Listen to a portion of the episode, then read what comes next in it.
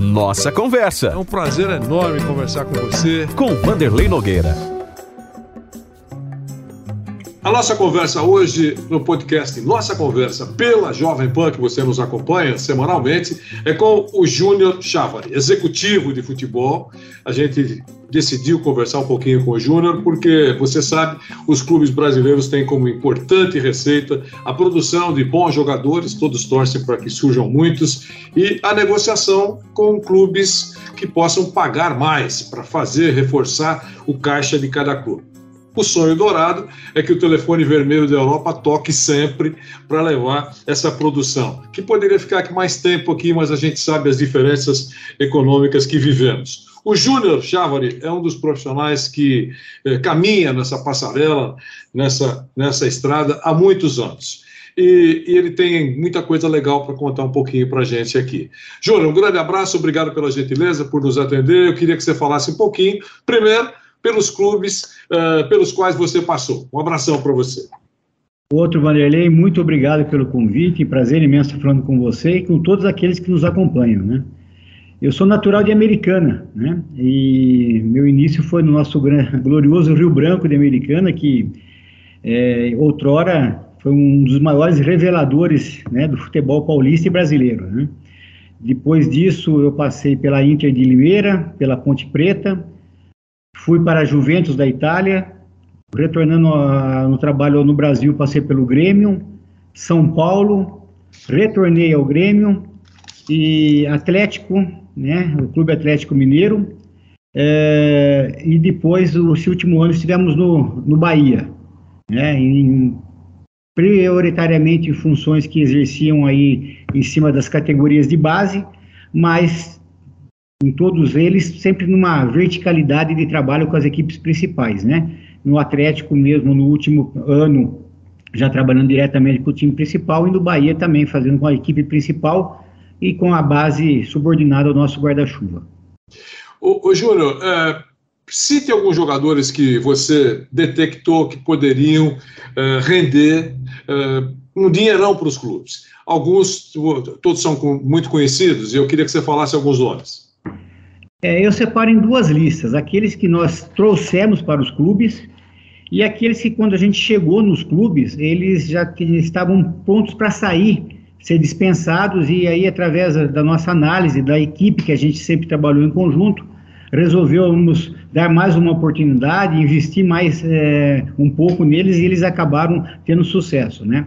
Nesse, em cima dos que nós trouxemos, nós podemos é, falar sobre Grêmio, principalmente, foi é, o Alex Teles, é, Ramiro, é, Bressan, Luan, o Wallace, o Wendel, é, o, a, o, o, Arthur é um jogador que se encaixa na segunda lista, aquele que estava para ser liberado do clube, nós insistimos, né?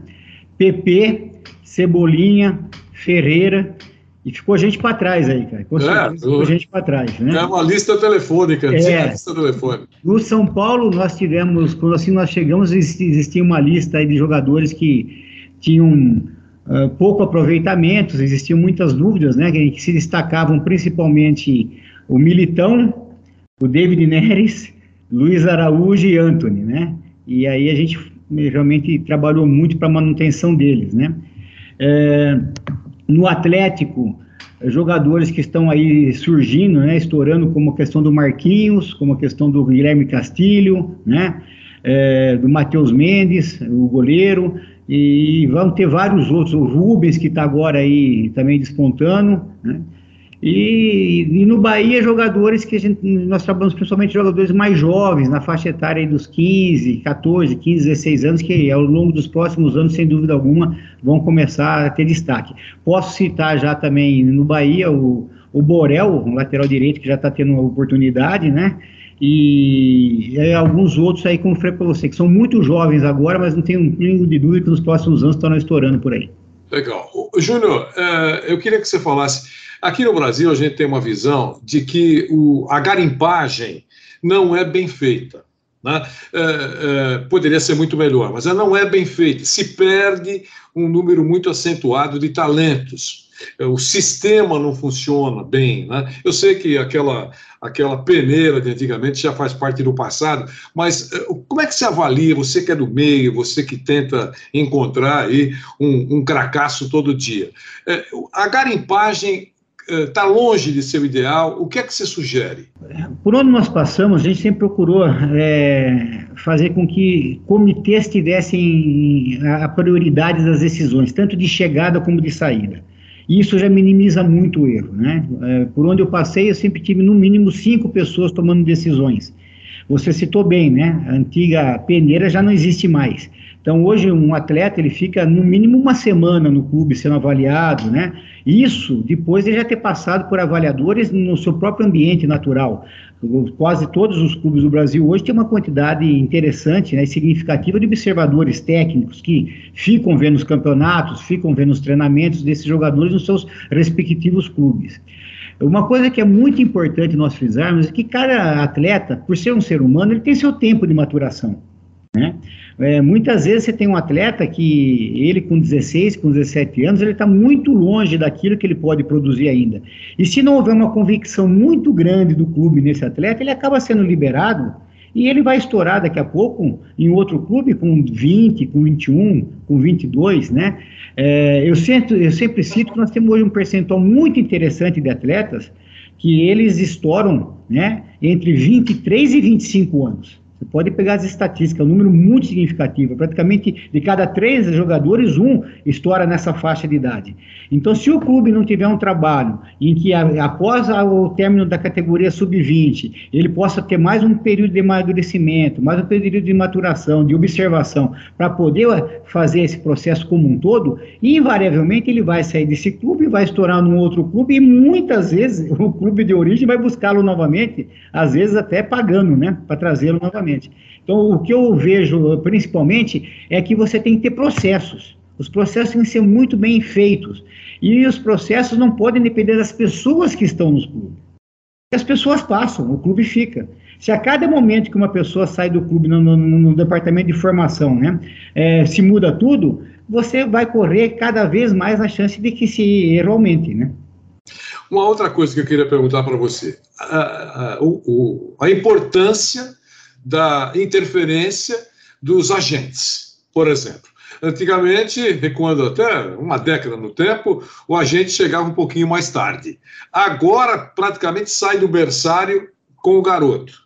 Eu imagino que para quem faz o trabalho de garimpagem, esse processo todo que você falou, de observação, se tem futuro, se não tem futuro, essa, essa, essa cornetagem do staff que fica à porta do clube esperando para pegar o garoto pode prejudicar ou atrapalha. O que é que você fala sobre isso?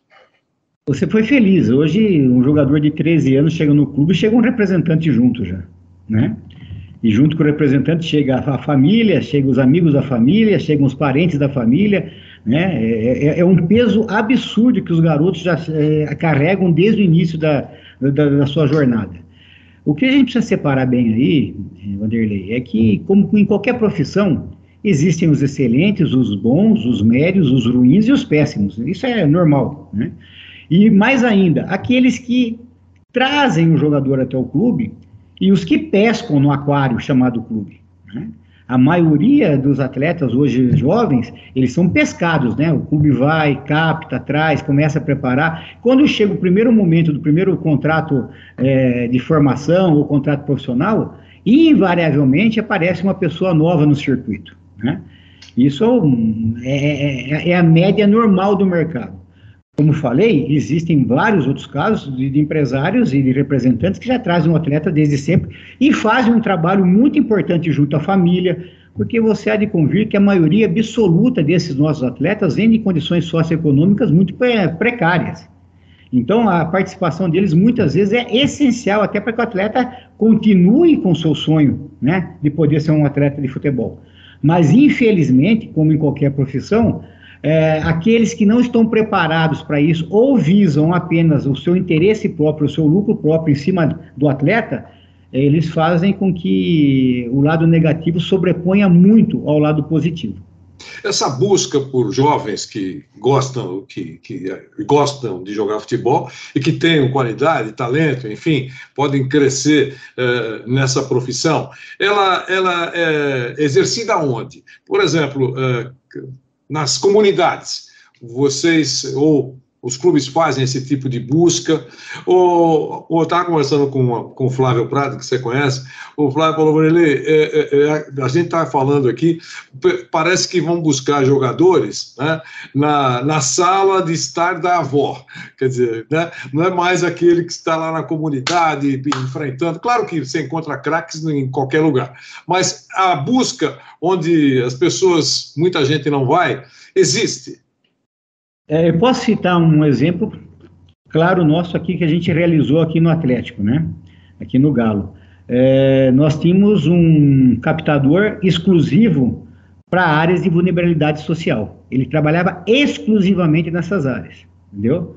É que são áreas que a pessoa tem que conhecer muito bem o espaço, as pessoas, sabe? É, é, um processo um pouco diferente do que se tem. Fora isso, um dos maiores níveis de captação são os próprios campeonatos, em que são observados esses jogadores. Então, a maioria da, a maioria da captação é feita nos campeonatos, sejam eles amadores ou sejam eles de, de federações, né?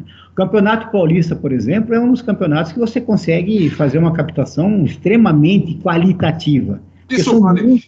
isso vale também para o futebol de salão? Vale muito. Se traz vale. do salão para o campo? É, eu até ia citar isso. Nós tínhamos dois, é, é, dois especialistas dentro do, do, né? Um que era para o futsal e o outro para essas áreas de vulnerabilidade social. E, e outra coisa que é muito importante é que, lógico que cada clube trabalha de um jeito, mas por onde nós passamos, nós sempre fazemos com que o garoto até os 14 anos, ele trabalhe o futsal, o futsal junto com o futebol de campo. A partir dos 15 anos, ele começa a ter uma incidência maior no futebol de campo, para que depois, a partir dos 17, ele já esteja efetivamente no futebol de campo. Mas o futsal, ele é uma ferramenta não só de captação, mas também como de desenvolvimento técnico importantíssimo para a base. Você consegue contar para nós o momento em que você, ou quem de direito, chega para o garoto e fala: oh, quer saber? Você tem futuro, você vai ficar aqui com a gente por causa disso, por causa daquilo e tal. E o inverso: olha, não vai dar para continuar. Como é que é esse momento, um e outro? É, é um turbilhão de emoções, né? A aprovação, ela é muito comemorada pela família, pelo atleta, né? Emocionalmente falando. Né? Claro. Para nós, ela é comemorada tecnicamente falando, pô, tem um cara, tá chegando uma, uma pecinha aqui que vai nos ajudar, né? Ah, mas a grande preocupação que eu sempre tive era fazer com que o setor psicossocial dos clubes, né, quando a gente fala na, na questão da assistente social, da psicóloga, da pedagoga, elas tenham um trabalho é, em conjunto com o departamento técnico. Tanto é que por onde nós passamos, é, esse departamento ele tem dentro do microciclo semanal de trabalho, ele tem horas específicas de trabalho. Né? São horas destinadas, não é quando sobra um tempo, não. Ela tem uma carga horária para cada uma dessas características. E a dispensa, ela, é, ela tem que ser feita de uma forma muito né, humana. E também dando a chance para que esse atleta, ele entenda que ele vai ter outras oportunidades. O fato de ele não ter sido aprovado naquele momento, naquela situação, não está inibindo ele da, né? E aí nós temos vários e vários exemplos, né? A turma cita muito o Cafu, né? Pelo número de peneiras que ele passou, mas a gente vai escrever um livro de, de atletas que foram reprovados N vezes e depois conseguem sucesso no, em outros clubes. Então, que nós temos que mostrar isso. E mais do que isso, Wanderlei, você fala na hora da aprovação, mas tem um momento que é mais duro ainda é quando ele já está no clube por um período e em um certo momento ele é dispensado. É mais terrível ainda, porque ele já conviveu com você um ano, dois anos, três anos, cinco anos. Às vezes o garoto chegou com 13 anos, ele está saindo, é, sendo liberado no sub-18, no sub-19, né? Você imagina, ele ficou cinco, seis anos convivendo no clube, e aí você chega naquele momento e você tem que falar para ele: olha, infelizmente a gente não vai conseguir dar andamento daqui para frente, né?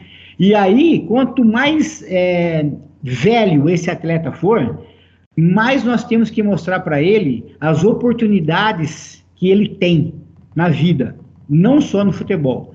Por isso que eu falo que um dos projetos que mais me deixou feliz por onde a gente passou é o projeto que a gente eh, denomina de atleta cidadão. A gente pre prepara o atleta para ser um cidadão, para que ele possa continuar tendo oportunidades de buscar outras situações. Mas se daqui em algum momento ele achar, pô, deu para mim, tentei, né, percebi que não dá, eh, infelizmente não, não consegui atingir o nível que eu queria, mostrar que a vida está propiciando para ele inúmeras outras oportunidades. E nesse aspecto, a questão educacional ela é primordial. Nós temos que investir muito. E os clubes no Brasil, Marlene, fazem um trabalho magnífico nesse sentido. Não apenas na questão legal, hoje, que o jogador até os 18 anos ele é obrigado a estudar para poder jogar qualquer campeonato né, é, federativo, mas principalmente quando ele completa 18 anos e existe o que todo um trabalho para que o atleta continue evoluindo na questão educacional. Hoje, por onde nós passamos, o maior prazer que nós temos é a gente saber que aumenta cada vez mais o número de atletas fazendo curso superior. Então você hoje tem é, clubes, a média de clubes para onde a gente passou é de 15, 17 atletas cursando o nível superior, enquanto estão jogando no sub-20. Isso é muito importante para nós, porque a gente está ajudando a formar um, um, um, cidadão que, se por qualquer motivo ele resolver não ficar no futebol, o leque de opções de vida vai estar tá bem mais amplo para ele. Um outro detalhe que eu queria que você contasse para nós. Aí um jogador ocupou espaço. O Anthony, não importa, vários daqueles que ocuparam espaço e fica, eles ficam sendo namorados pelos clubes do exterior, nos grandes centros, enfim, até que surge uma oferta, uma oferta mais concreta, mas acho que são dois estágios, né? Um é aquele que ele sente que está sendo namorado, é, flertado, quer dizer, o cara, meu Deus, será que aquele sonho dourado, porque quase todos, pelo que a gente sabe, né? Quase todos têm aquele sonho de agradar aqui mas esperando o telefone tocar lá da Europa. Né? Eh, então, eu queria que você falasse como é que é isso, quando isso acontece. Olha, foi bem aqui, tocou o telefone, a proposta veio, e agora? Eh, como, como, é que vocês vivem esse momento? Você, por exemplo, que revelou, ou descobriu, ou garimpou e encontrou o cara, você falou: olha aí, eu vi o cara, deu certo, tocou o telefone, ele embarca daqui a pouco. Como é que você pensa, como é que você avalia isso? Primeiramente, pelo foco do atleta, vamos responder essa primeira parte. Né? É, até antes disso, nós temos que trabalhar constantemente na formação dele né, como atleta. É, não pense que é esse telefone que vai começar a deslumbrar ele, não. Ele já deslumbra quando ele sai do 17 para o 20. Ele deslumbra muito quando ele sai do 20 para a equipe principal. Tá? E aí você tem que estar sempre trabalhando, sempre em constante aprendizado com o atleta. Uma das coisas muito legais que por onde a gente passou, a gente conseguiu desenvolver, é a verticalidade entre a equipe principal e a base. Para que exatamente, mesmo quando ele está começando os primeiros passos na equipe principal, ele ainda mantém relação com a base, né? No meu caso, eu sempre tive a relação direta com os executivos dos times da, da equipe principal, né? Por, por, onde a gente passou, sempre teve essa, esse mix de, de despachar junto com eles, uh, pelo menos um, um período do, do dia durante a semana toda, para que o atleta, quando ele está na equipe principal, ele olhe e fala, pera um pouquinho, aquele cara que estava ali comigo na base continua comigo aqui, não, me abandonou. E uma das coisas muito legais, Vanderlei, que as poucas pessoas pensam é o seguinte, os clubes cada vez mais estão investindo na formação de profissionais de futebol, não só do atleta. Então você vê os clubes hoje com os médicos da equipe principal que passaram pela base, os fisioterapeutas que passaram pela base, nutricionista que passou pela base, seguranças que passaram pela base, de uma forma, né? Então o atleta, quando ele sai da base e chega no principal, muitas vezes fala, pô, eu conheço esse cara, esse cara teve comigo algum tempo lá. Ele, ele, ele tem um, uma sensação assim de acolhimento muito grande. E isso ajuda muito para que o jogador consiga. Obviamente, cada um tem seu, o seu perfil. Alguns, até pelo seu pela sua própria formação, até pelo seu próprio instinto, né? Ego, o nome que você quiser dar para isso, eles são mais contundentes, né? Outros já são um pouco mais tímidos. Mas o que eu vejo sempre é muito importante é que, que cada um consiga fazer dentro da sua característica o melhor possível. E nós, do lado, cara, é uma alegria imensa, né? Quando você vê o sucesso desses atletas, né? E o mais legal é que você percebe claramente que esse sucesso, quando ele é atingido, eles, te, eles têm para conosco uma, uma relação de gratidão muito, muito interessante. Praticamente todos esses nomes que eu citei para vocês são garotos que eu converso até hoje, que quando eu vou fazer uma viagem em algum lugar que eles estão jogando, no país que eles estão jogando, eu faço questão de mandar um oi, eles fazem questão de receber, de dar um abraço, sabe? Então a gente percebe claramente que essa sinergia, quando ela é feita de uma forma muito leal, muito profissional, pô, ela é duradoura. Ô, Júnior, Júnior, uh, e quando sai da base direto para o exterior? Como é que é isso? Eu costumo dizer que tem três tipos de atletas da base que, que interessam para o clube, apenas três, tá? Aquele que nunca vai ser vendido, mas vai te dar um resultado desportivo, vai jogar no time principal, vai ajudar a ganhar título, né? E aí, mentalmente, eu sei que você deve estar pensando em vários nomes, eu também penso uma questão ética a gente não vai citar, né? Mas vai lembrar de vários jogadores. Pô, o cara nunca foi vendido, mas saiu, foi lá e ajudou demais. Aquele que nunca jogou no time principal, saiu na base, começou a estourar, a hora que ele estava para pisar no, no, time principal já foi vendido, né?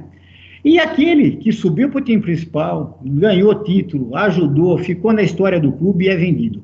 Obviamente, esse último caso é o melhor dos mundos, né? Porque até a valorização dele é muito maior do que o segundo caso, que ele vai direto. Mas uma das coisas que muito, muito nos preocupa quando se fala de base é quando tem esse salto do jogador que recém saiu da base, não teve ainda um trabalho de maturação, de lapidação na equipe principal e foi já posterior. A preparação que a gente imagina que ele tem que ter, é, que ele vai ter lá, a gente procura fazer é, quase como uma, um intensivão, para que ele possa sair o mais próximo possível do mínimo necessário que ele vai ter que fazer fora. Mas é uma situação que nos preocupa, porque invariavelmente ele vai ter um pouco mais de tempo para adaptar lá e muitas vezes, infelizmente, a adaptação não vem. Ô, Júnior, eu tenho um levantamento aqui, você conhece, claro, eh, de 2015 para cá, aqueles clubes que mais venderam, né, mais arrecadaram vendendo jogadores e tal, jovens jogadores, aqueles descobertos por, por eles, né, por vocês todos profissionais dessa área. É, nem vou dar ordem, mas o que faturou mais foi o Flamengo, e tem aí o Santos, o Grêmio, o Fluminense, o São Paulo, o Atlético e o Vasco, entre eles, né, entre os outros, há outros, mas esses mais que faturaram mais. É, um dinheirão, sem dúvida é um dinheirão. E aí eu pergunto para você, depois a gente olha a situação uh, de, da maioria, a situação dos clubes, uma situação de aperto, né? com cofres vazios e com dívidas e tal. Aí você olha e fala, poxa, mas faturaram tanto vendendo e os cofres estão complicados. Você que é da área, Claro, você não é da área financeira nem da área econômica, né? Você não assina cheque, eu sei disso. Mas você que vê a produção de todo esse material sendo comercializado, sendo vendido, ajudando a receita do clube, e o clube apertado, devendo para valer. O que, que, que, que vem à sua cabeça? Ei, cada caso é um caso, né? Eu posso dar um exemplo do que eu vivi. Quando eu chego no Grêmio em 2013, o saudoso Dr. Fábio Koff, né, um dos maiores gestores que o futebol brasileiro teve, ele me chama e fala: Olha, eu preciso muito fazer um projeto a curto prazo. Nós estamos com problemas financeiros muito graves. Nós estamos com dificuldade em fazer com que os atletas cheguem na equipe principal com qualidade e, ao mesmo tempo, nós estamos com dificuldade financeira. Então, o que, que foi feito? Duas frentes. Ao mesmo tempo que nós fomos buscar captar, investir muito no jogador de 13 anos, de 14 anos, né? A gente fez uma varredura no mercado para buscar o jogador semi-pronto. Aí chegou, como falei, eu vou dar um exemplo prático, para você. Chegou o Alex Telles, em janeiro de 2013, tá? O Alex Telles já despontando. O Alex Telles despontando, já sabíamos que eu conseguir uma venda interessante. Já fomos buscar o Wendel, que era o lateral do Londrina, que foi para o Bayer Leverkusen. Imaginando, pô, o Alex Telles é vendido, o Wendel a gente consegue fazer ele ficar mais um ano aqui para vender no ano seguinte. Só que o Teles na venda dele foi antecipada, o Wendel faz um mês de final de brasileiro e já é vendido junto. Quer dizer, eu quero para vender um, vendemos dois. Aí você sai de dois jogadores que custaram na época 2 milhões de reais para arrecadar 18 milhões de euros em um ano. E isso o Grêmio fez brilhantemente. E a gestão muito correta começando com o Dr. Fábio Koff, depois passando pelo presidente Romildo Bozan, com suas reeleições, o Grêmio conseguiu sair de um patamar financeiro deficitário para um patamar financeiro muito mais sustentável, né, inclusive com superávit em vários anos seguidos, né, E a cada ano despejando jogadores, né? E aí, mas na equipe principal. Eu vou só dar um exemplo para você. Nós começamos com, uma das dificuldades, ah, precisamos extremas que jogam com, com, uma característica de velocidade. Fizemos todo um perfil. Bom, vamos investir muito em jogadores destros que, te, que possam jogar pela esquerda, que é uma característica que a gente queria ter. Então chegou o Pedro Rocha, depois chegou o Cebolinha, depois chegou o PP, depois chegou o Ferreirinha. Você, tá, você para para pensar, são todos jogadores de uma característica específica. E todos eles que renderam, renderam e vão render um valor significativo ao clube. E isso foi feito em várias posições, com vários jogadores. Né? Isso valeu para várias situações. Então, o Grêmio é um case que talvez fuja da curva da pergunta que você fez, porque ele conseguiu ter, dentro de um planejamento organizacional, uma sequência administrativa, primeiro um retorno técnico, para depois ter um retorno financeiro. E aí talvez seja um dos grandes erros, Vanderlei, quem sou eu para criticar os clubes, porque cada um sabe muito bem a dor que sente. Mas muitas vezes se pensa muito em fabricar rápido para vender rápido, para poder entrar um dinheiro rápido.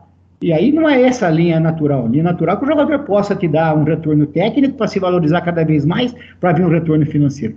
Na, na, no outro lado dessa curva, talvez seja a maioria absoluta, muito desse dinheiro que é arrecadado ele acaba sendo reinvestido em atletas com mais renome ou com uma idade mais avançada, para poder muitas vezes dar uma satisfação para a torcida muito maior do que uma convicção que a diretoria tenha.